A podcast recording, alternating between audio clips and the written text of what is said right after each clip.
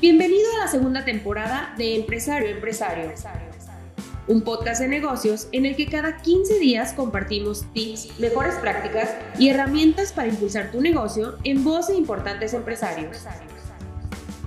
Nuestro host, Luis Gerardo Pérez Figueroa, director de Tesla, nos comparte un interesante tema con un invitado especial en cada episodio.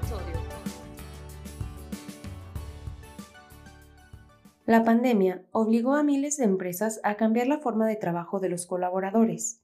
Con el tiempo, muchos regresaron 100% a las oficinas y otros optaron por modelos híbridos, pero una de las grandes lecciones aprendidas ha sido tratar de preservar el equilibrio de vida. De esto y más nos platica Juan Pablo Medina Mora, director de CompuSoluciones, en este episodio. ¿Qué tal a todos ustedes? Bienvenidos a esta nueva edición del podcast de Empresario Empresario que produce Tesla. Hoy tengo el honor de dar la bienvenida a Juan Pablo Medina Mora, director general de CompuSoluciones. Muchas gracias, Juan Pablo, por estar este día grabando la nueva emisión de, de Empresario Empresario. Muchas gracias, Luis Gerardo. Gracias por la invitación y buenas tardes, buenos días, buenas noches para toda nuestra audiencia. Mucho gusto de estar con ustedes y bueno, este, aquí a la orden. Juan Pablo, si nos platicas un poquito para que la audiencia eh, sepa quién eres, qué es lo que haces. Bueno, soy Juan Pablo Medina Mora, soy director general de CompuSoluciones, empresa mayorista en el sector de tecnologías de información, eh, donde tenemos nuestro, nuestro headquarters en la ciudad de Guadalajara y desde aquí miramos el negocio de mayoreo de tecnologías de información para eh, todo el país y ahora también para Latinoamérica y próximamente también en los Estados Unidos. Muy bien, pues una gran evolución, Juan Pablo. Bueno, sí, sin duda.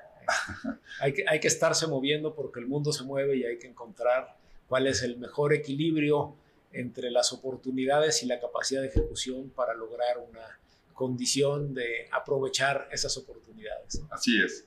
Bueno, pues hablando de un mundo nuevo, eh, hoy que tenemos una pandemia que no nos deja, pero que de alguna manera lo que nos ha dejado es, creo que aprendizajes y nueva manera de ver las cosas. Y entrando al tema de este podcast que tiene que ver con este nuevo modelo de colaboración, una nueva forma de trabajo, quisiera empezar que nos platicaras desde tu punto de vista qué aprendizajes ha dejado la pandemia para soluciones en lo general, cosas buenas, malas, qué ha pasado a lo largo de estos dos años, Juan Pablo. Gracias. Pues mira, eh, muchos aprendizajes, muchas cosas. Eh, el primer aprendizaje y muy al inicio de la pandemia es que podemos trabajar con el 95% de los colaboradores remotos y el negocio puede seguir operando.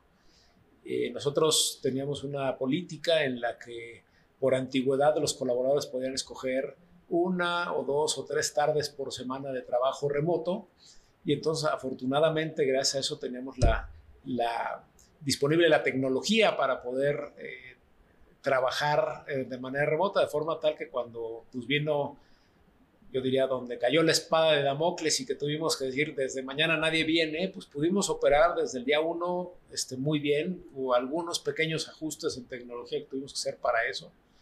Y en ese entonces decíamos, bueno, pues dos semanas estar fuera, pues ya lo hicimos hace varios años y no teníamos la tecnología que tenemos ahora Luego nos dimos cuenta que no eran dos semanas, que por ahí serían dos meses.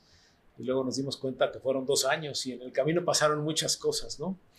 Y decir fueron también es un poco arriesgado porque no sabemos qué sigue, ¿no? Este, ahorita estamos como en una buena ventana de tomar aire y probablemente de que esto se, se pueda controlar, pero pues, este bicho ha demostrado que no tiene palabra de honor.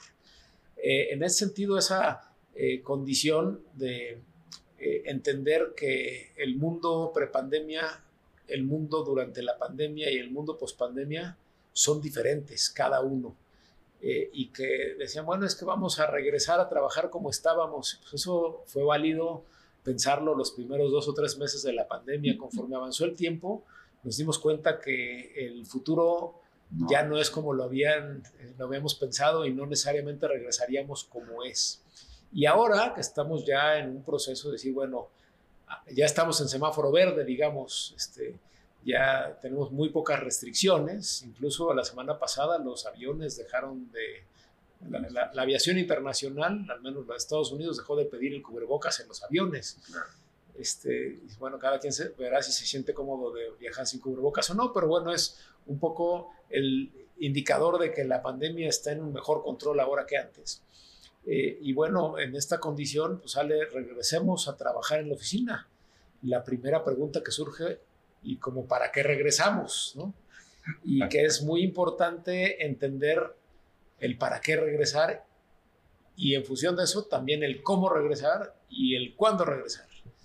Y algo de lo que hemos eh, venido construyendo en CompuSoluciones es que eh, estamos construyendo un nuevo modelo de colaboración que no es ni igual al de la prepandemia ni igual al de la pandemia, sino un nuevo modelo de aquí en adelante. Y que la principal característica es que es un modelo dinámico.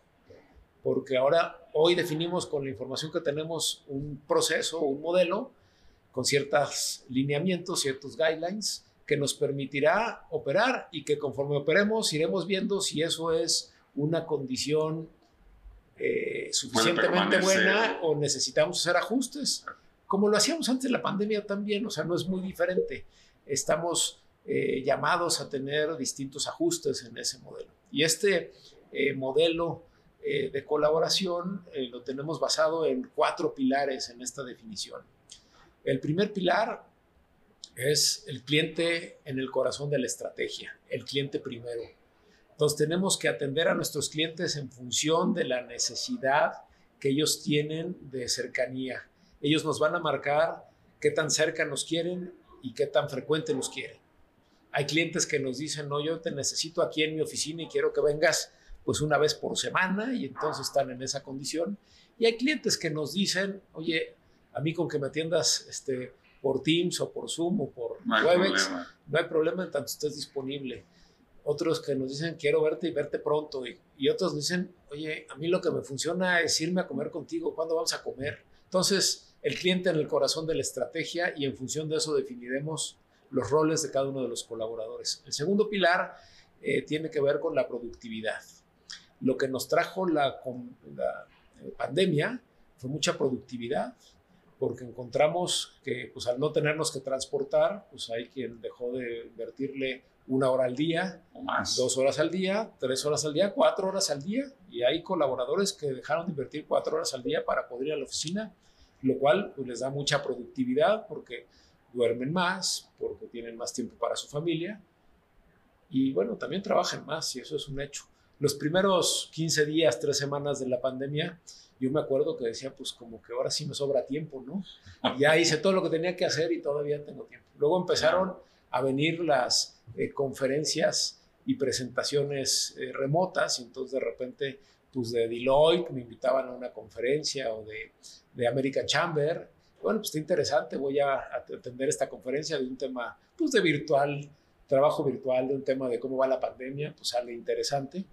Hoy me invitan esas y digo, ¿y a qué horas lo acomodo? Ya no tengo tiempo en la agenda. Entonces creo que eso nos ha pasado a todos en este tema de productividad y tenemos que eh, lograr el equilibrio entre esa productividad y el exceso de trabajo. Y creo que a la gran mayoría de los seres humanos nos ha pasado que ahora tenemos exceso de trabajo, porque pues, hay muchas cosas que hacemos y antes decíamos, bueno, yo tengo mi horario de trabajo por poner un horario de 9 a 2 y de 4 a 7, que bueno, siempre había cosas extra que uno hacía, pero entonces yo de 2 a 4 paraba para ir a comer y regresaba. Y entonces... Te da un descanso, ¿no? Te da un descanso, sí. Yo me acuerdo antes de la pandemia, el día que me quedaba a comer en la oficina, en la noche que llegaba a la casa llegaba significativamente más cansado porque no paré Exacto. mentalmente, ¿no? Como quiera, cuando vas en el carro hacia el restaurante, hacia la casa a comer, pues piensas en otra cosa, haces una llamada extra, pero estás en un ambiente diferente que hace que tu mente descanse. Con la pandemia nos pasó que, bueno, pues seguíamos con el horario muy bien, pero de repente, oye, necesito que me ayudes con esto. Y la agenda ya no me daba. Entonces, bueno, ¿sabes qué, Luis Gerardo? Lo hacemos a las 2 de la tarde, de 2 a 2 y media. Sí, cómo no. Y, eso, perfecto. Y luego vino alguien más, pues ya el de 2 a 2 y media lo, lo comprometí, pues de 2 y media a 10 para las 3 este, porque a las 3 me tengo que sentar a, a, comer con la familia, si no, no me dan de comer.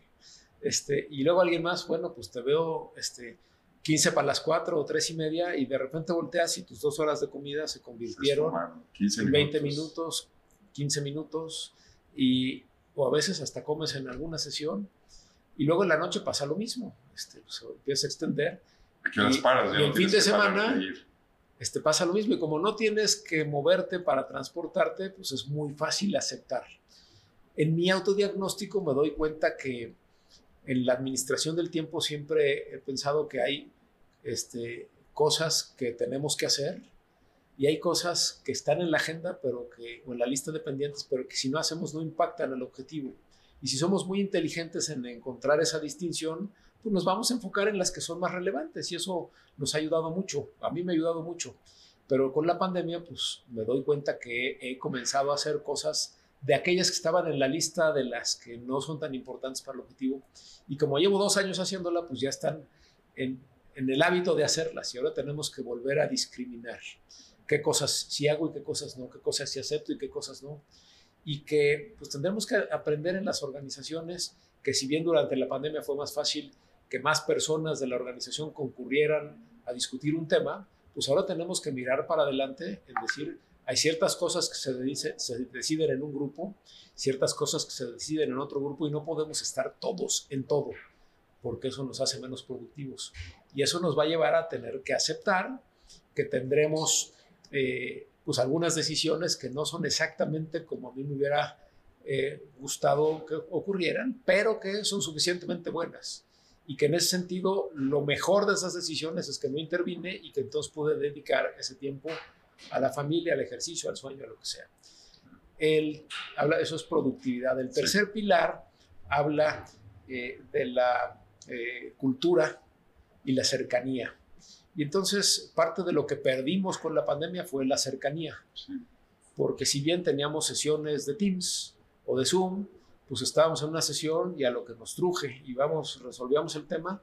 Y sabes Como que, las sesiones son mucho más. Son menos personales. son al grano. Al grano, Lo cual es muy no productivo. no da tanto espacio para la. Pero como seres humanos nos hace falta convivir, nos hace falta pues, hacernos cargo del otro y cómo estás tú, cómo está tu familia, cómo sigue tu tía este, y son cosas que hemos eh, echado. Y preguntándole a los colaboradores parte de lo que, eh, de las razones por las cuales sí volver a la oficina es pues para tener mayor convivencia, porque ya estoy un poco fastidiado de estar cinco días a la semana, en un mismo este, lugar, ocho horas seguidas, en un mismo casa. lugar, sin salir, este, viendo la pantalla. Y sí veo a la- las personas del otro lado de la pantalla, pero no en esa condición de, com- de compartir. Eh, entonces, este cuarto pilar nos lleva a hacernos cargo de esta interrelación. Y entonces, este, sí voy a ir a la oficina con un propósito de convivir y el convivir compartir.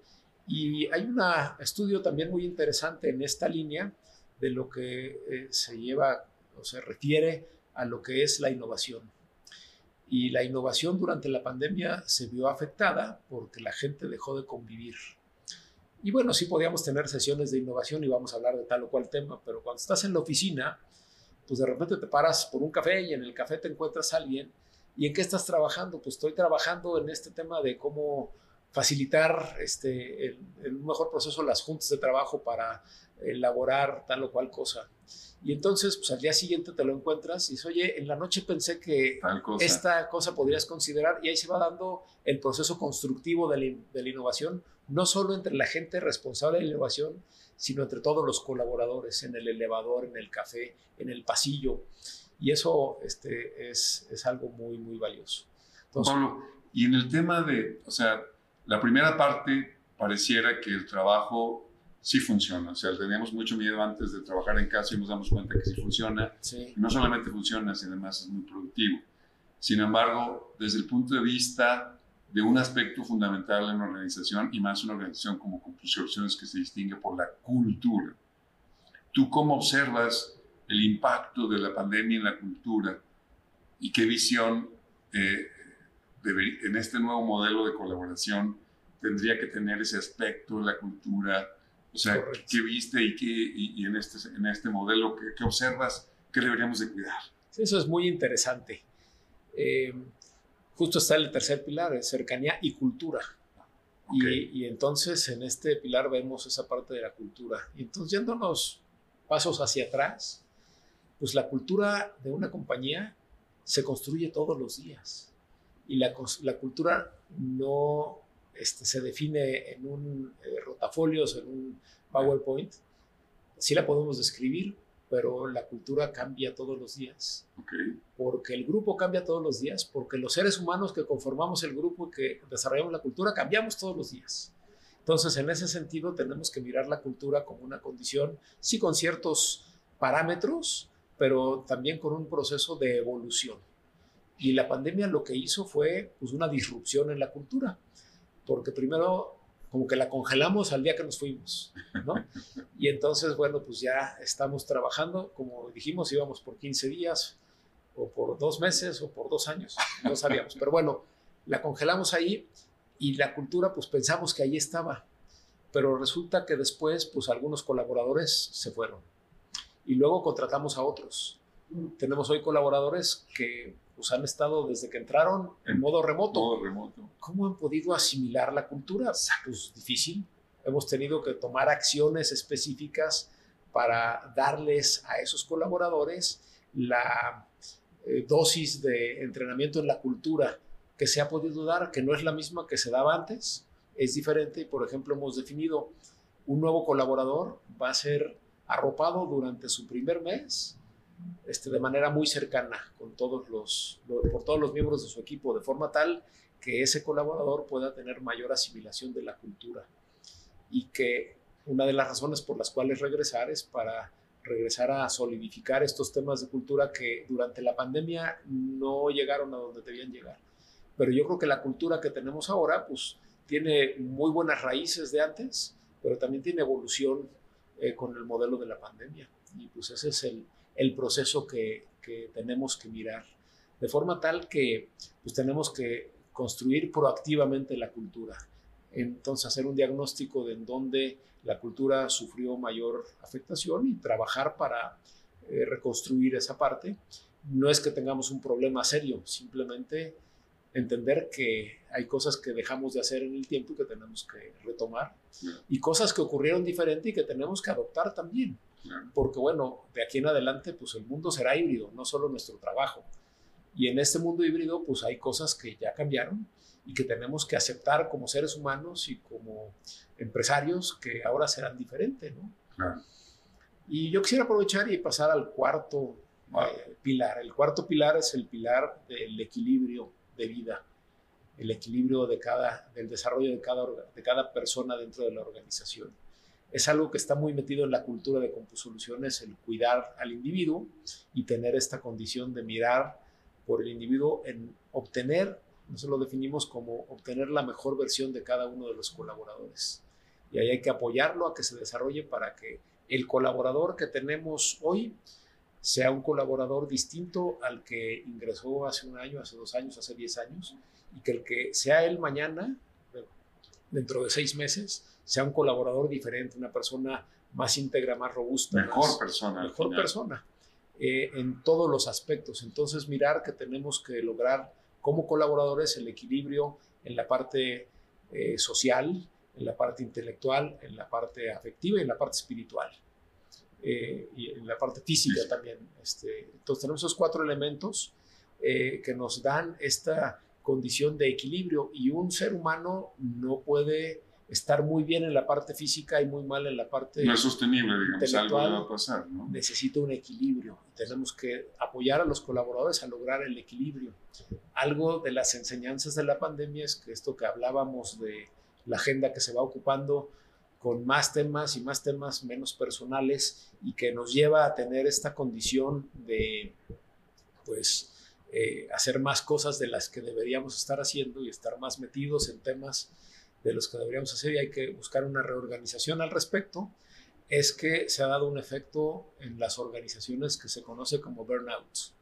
Y el burnout es cuando pues yo en mi agenda pues, de, pasar de 8 horas, pues fueron a 9 y a 10 y a 10 y media y a 11 y el lunes y el martes y el miércoles y el jueves y después ya no me da tiempo y entonces el fin de semana en vez de descansar, pues también le dedico tiempo y el domingo, pues al paso de Vamos, el que alguien te lo aguante dos semanas, tres semanas, un mes, dos meses, está bien, pero después de eso, pues va a tronar y va a tronar se va a enfermar.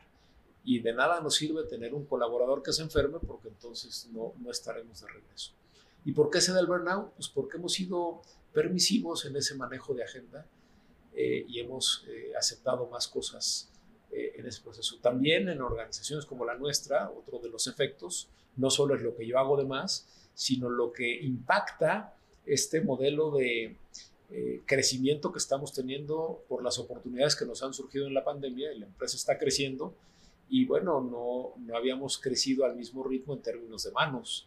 Para este plan 2022 sí hicimos un plan muy agresivo de crecimiento en términos de traer más manos, o más individuos completos, no solo las manos, manos en el sentido figurativo de la ayuda, pero pues, cabezas que piensan, personas. personas. que nos ayudan a hacer una eh, condición de, mejor de ejecución y que tenemos un cierto rezago. Entonces hemos subido sí la productividad a costa de que los colaboradores tienen esta condición de mayor desgaste y estamos en un programa para lograr empatar eso y que ese desgaste que se ha dado, que lo reconocemos, pues se resuelva. Pero no lo podemos solo resolver como organización. Cada persona debe ser responsable de mirar cómo está desequilibrado y hacer su programa de ajuste en, ese, en ese proceso. Y estamos trabajando primero en comunicarlo y hacer, hacer ver esto para los colaboradores, que es importante que cada quien haga su diagnóstico de dónde está y qué tan desequilibrado está, porque todos lo estamos de alguna este, mayor, en mayor o menor medida, y qué acciones hay que tomar para regresar al equilibrio. Porque si no logramos el equilibrio, se va a dar este tema de burnout que nos va a hacer que la gente truene y no es bueno que eso pase. Una reflexión me surge ahorita, Juan Pablo, de respecto a, a que esta pandemia nos ha hecho cambiar muchas cosas a las personas, a las organizaciones. Y en este, en este, en este cambio, pareciera, me da la impresión de que se ha venido adaptando más a un modelo más flexible. Y también, por otro lado, tenemos a, a, a, colaboradores nuevos, gente joven, que tiene un paradigma distinto en su forma de operar, trabajar. El tema de home office, que antes era pues, un poco limitado y hoy está extendido, no lo cuestionamos. Eh, también está el tema de, de, los lugares de trabajo. Ya, no, ya no depende de que esté en una oficina físicamente, entonces puedo estar donde sea. ¿Qué, has pensado tú? ¿Qué está haciendo soluciones en este respecto a la flexibilidad de dónde trabajo, a qué horas trabajo, desde qué lugar? Porque puede haber, eh, se abren las posibilidades, ¿no? Se abren y muchísimo. Sí, mira, eh, primero tenemos que reconocer que no todos los colaboradores tienen la misma función y la misma condición de poder trabajar de manera remota. Y voy a poner el, ejemplo extremo. Oye, el, almacenista, pues tiene que estar en el almacén y ese puede hacer home office. Pues nada, o sea, estamos en ese, puesto es de almacén. Oye, ¿puede este, pedir una prestación de, de, dos horas de home office? Pues no, porque entonces, ¿quién hace esa función? Oye, que el día del padre este, quiere al festival de su hijo, eso sí, pero es una condición no de home office, sino de atender un asunto personal, el médico, este, la escuela de los hijos, como cualquier otro. Este, y te vas, este, los mensajeros pues necesitan estar haciendo las mensajerías. el personal de mantenimiento y limpieza de la oficina pues necesita estar, aquí. No, podemos, no puedes pasar la aspiradora de manera remota por Zoom, ¿no? Entonces, sale, una vez que tienes eso claro, hay otros colaboradores o el resto de los colaboradores pueden caer en dos escenarios. Uno, el que pueda hacer su función 100% de home office y aquel que tiene esa condición, pues tendrá un tratamiento. Y otros que serán híbridos, parte en la oficina y parte en otro lado, que puede ser con el cliente, que puede ser en su casa, puede ser en un Starbucks, puede ser en un WeWork, eh, donde, oye, y eso también podrá definir, en función de esta condición, pues si puede estar desde la misma ciudad donde originalmente lo contratamos, puede estar en otra ciudad, este, y bueno, en México la Ley Federal del Trabajo no nos permite contratar colaboradores fuera del país. Este, tendríamos que tener una oficina allá para contratarlos allá y que den servicio acá. Eso sí es válido, pero digamos, al 97% de las empresas que no tenemos eso, pues no nos lo permite. Entonces, bueno, en tanto sea en el mismo país, eso es válido, pero bueno, tiene que estar, y lo que hemos definido es que tiene que estar alineado a estos cuatro pilares. Si está alineado a los cuatro pilares, este, pues se define. Ahora, ¿qué hemos hecho? Pues en vez de definirlo desde la dirección para este, todos los colaboradores, los 500 colaboradores que somos, más bien hemos definido ciertos guidelines y le hemos pedido a los responsables de cada equipo de trabajo que armen con estos guidelines su modelo de qué tanto son 100% home office, qué tanto son parte y parte, qué tanto son este, en la oficina, con qué frecuencia van a tener reuniones de integración, con qué frecuencia van a tener reuniones de trabajo, con qué propósito, lo eh, construya, lo presente con la dirección, que se autorice y se ejecute. Y este es el nuevo modelo de colaboración que estamos teniendo. Y la primera premisa del nuevo modelo de colaboración es que es un modelo vivo, un modelo en constante evolución y que iremos viendo cómo nos funciona, qué ajustes tendremos que hacer para hacerlo más o menos flexible, porque la eh, concepción de la flexibilidad pues es muy distinta a la que tienes tú, que la que tengo yo, que la que tiene algún otro líder. Entonces necesitamos lograr un equilibrio también con la organización e irlo midiendo. Y, lo mismo para los colaboradores. Quizás, Juan Pablo, aquí algunos de nuestros escuchas pudieran pensar en algo quizás que era el, miedo que muchas empresas, empresarios pudieran tener del trabajo en casa, de si la persona va a trabajar. Es decir, estamos viendo en la realidad que lo que pasó en muchas personas es que al contrario, trabajaron de más, ¿no? Pero seguramente también podrá haber quien pueda trabajar de menos. Y desde el punto de vista de ese control, déjame decirlo, ya, ya no solamente es la preocupación de trabajar de menos o, o trabajes, tendrías que estar vigilando esos dos temas, o sea, que, que, que, cómo lo estamos haciendo en Soluciones para vigilar esos dos posibles extremos, ¿no? Que, preocupan. Digo, quizás a las empresas podrían preocuparle el burnout, pero no, es, hay que preocuparse y ocuparse, ¿no? Ambos puntos. Yo creo que se dan los dos casos y tan, malo el, tan malo el giro como el colorado, como dice el dicho, ¿no? claro. este, los dos están mal y hay que controlarlos. Eh, yo creo que hay Primeramente, una definición de que los colaboradores nos piden más flexibilidad, más libertad y nos piden ser tratados como adultos. Y como empresa pensamos que todo mundo merecemos ser tratado como adulto en tanto demostremos que nos comportamos como tales. Y entonces eso nos va a ayudar. Y ahí tendrás que apretar con aquellos que no se comporten como adultos y dar más flexibilidad con los que se comporten como verdaderamente. Entonces habrá que estar, ¿qué? Monitoreando. Sí, yo, yo, lo veo en dos, dos partes y el, el, comportarse, no comportarse como adulto está tanto en el que no hace su trabajo y no se conecta a la hora que se debía conectar y tiene tres horas de conexión en un día, bueno, pues la vamos a limitar a tres horas, como el que este, está 14 horas al día y no es capaz de poner un límite los dos son comportamientos que no son lo que buscamos. Ahora, tenemos tecnología que nos ayuda a mirar un poco eso. Tenemos una herramienta que va monitoreando el trabajo de cada colaborador y nos da estadística de su tiempo de conectividad, nos da estadística de su tiempo de efectividad. Y si eso lo miramos contra los resultados de su trabajo, pues podemos ver. Esta no es una herramienta nueva, es una herramienta que tenemos nosotros cuatro o cinco años de estar eh, utilizando y que nos permite justamente eso. Y, digamos, históricamente está abierta para que cada colaborador mire cómo está eh, la estadística de su trabajo, para que cada facilitador mire cómo está la estadística de cada uno de sus colaboradores y del equipo, pero también eh, que la mire auditoría interna. Y auditoría interna no la mira todo el tiempo, tiene muchas cosas que hacer, pero cuando se reporta un problema de desempeño de algún colaborador, como parte de su protocolo de, revisión, revisa cómo está. Y hemos encontrado este, casos extremos de los dos lados, de los de 14 horas y de los de menos de 3. Eh, por ahí en algún momento escuché que había personas que en este modelo híbrido pues ya tenían dos y tres trabajos.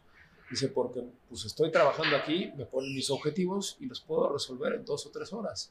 Pues entonces me consigo otro trabajo para las otras dos o tres horas o hasta un tercer trabajo. Y yo creo que ahí hacer eso pues es estarle tomando el pelo a la organización. ¿Por qué? Pues efectivamente en el corto plazo podrás resolver eso de tener dos o tres trabajos. Pero imagínate el otro escenario. Oye, termino mi asignación en cuatro horas, digamos. Entonces a tu facilitador, oye, estoy terminando en cuatro horas, ¿qué más puedo hacer?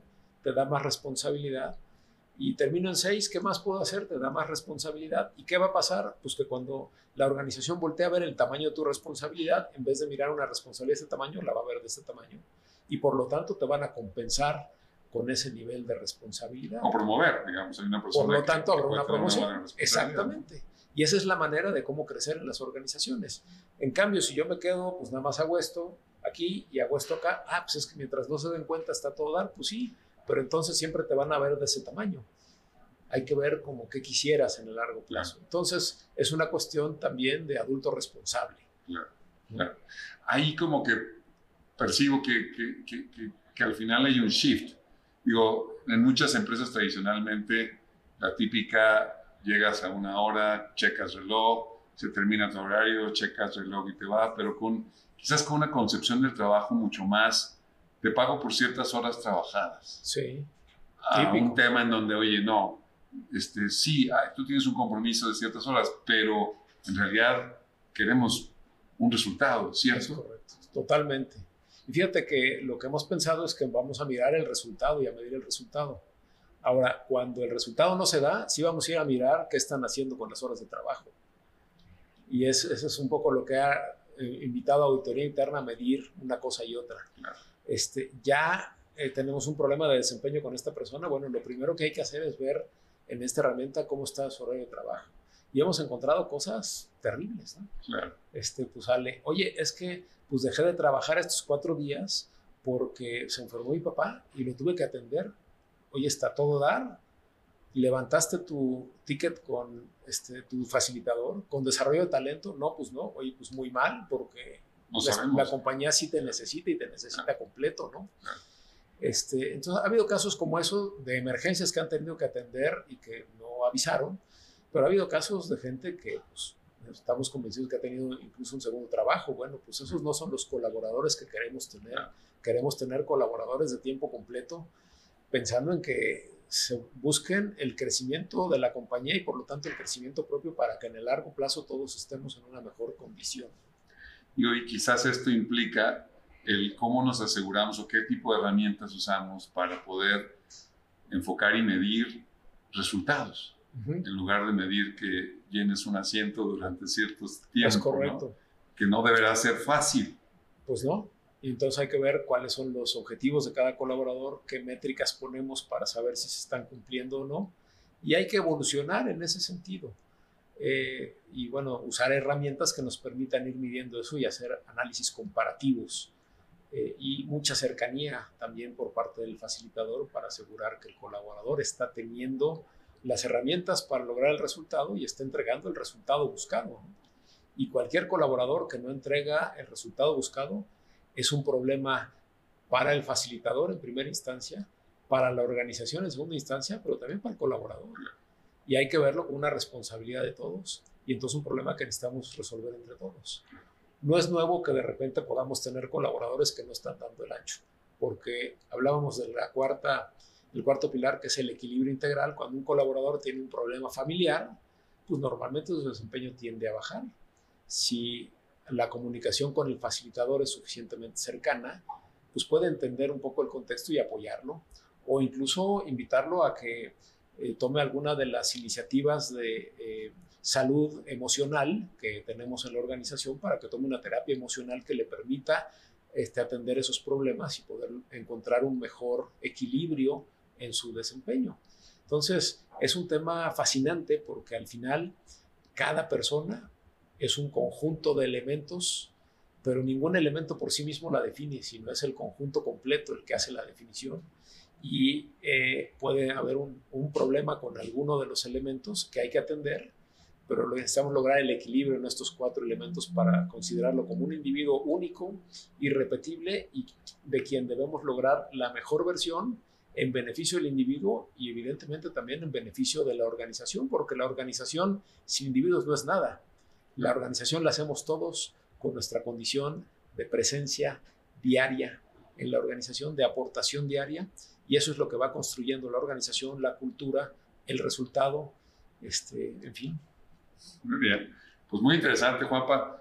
Ahí, eh, ¿Nos podrías recordar un poco los cuatro eh, elementos pilares. que ha decidido como solución respecto a este nuevo modelo de colaboración para nuestros escuchas? Con todo gusto. Mira, primero, el cliente en el corazón de la estrategia. Y es el primero porque nos debemos a los clientes. Una empresa sin clientes no sirve, no, no existe. Sí. Este, segundo, productividad. Productividad primero. Lograr encontrar la mejor combinación para la productividad de cada uno de los colaboradores. Cliente primero, productividad. El tercer elemento es cultura y cercanía, que es algo, la cultura ahí está y la tenemos que atender, la cercanía la perdimos con la pandemia, la queremos recuperar. Y el cuarto elemento es el equilibrio en, los cuatro, en las cuatro esferas. Muy bien, muchas gracias Juan Pablo.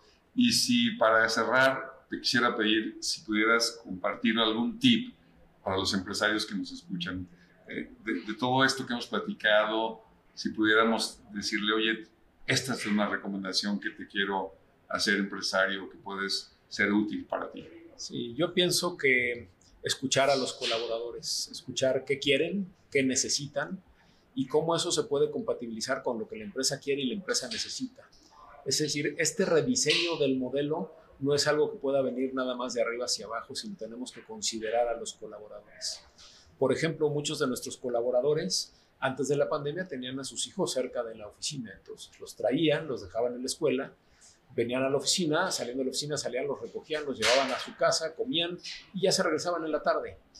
Y resulta que con la pandemia, pues los cambiaron de escuela a una escuela cerca de su casa, lo cual hace que ese proceso pues, sea muy problemático si yo los quiero el lunes aquí. Eh, en ese eh, sentido, bueno, hay que pensar, entender esa condición y que, bueno, eso podrá cambiar en el tiempo, pero hay que dar también un periodo de ajuste.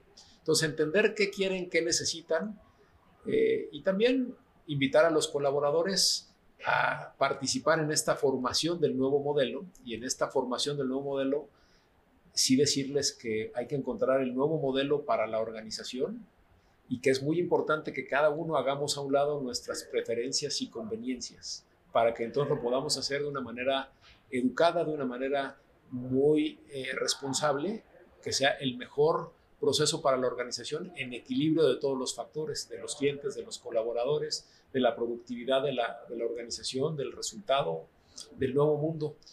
Entonces, sobre todo, considerar a los colaboradores en este proceso. Muy bien.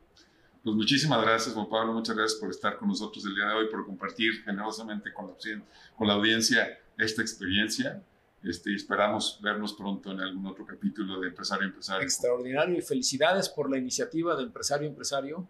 He tenido muy buenos comentarios de amigos a los que les he, compartido los distintos podcasts que han hecho y creo que han hecho una, una labor bien interesante. Muchas gracias por, por invitarme a compartir esto. Muchas gracias, Juan Pablo. Gracias.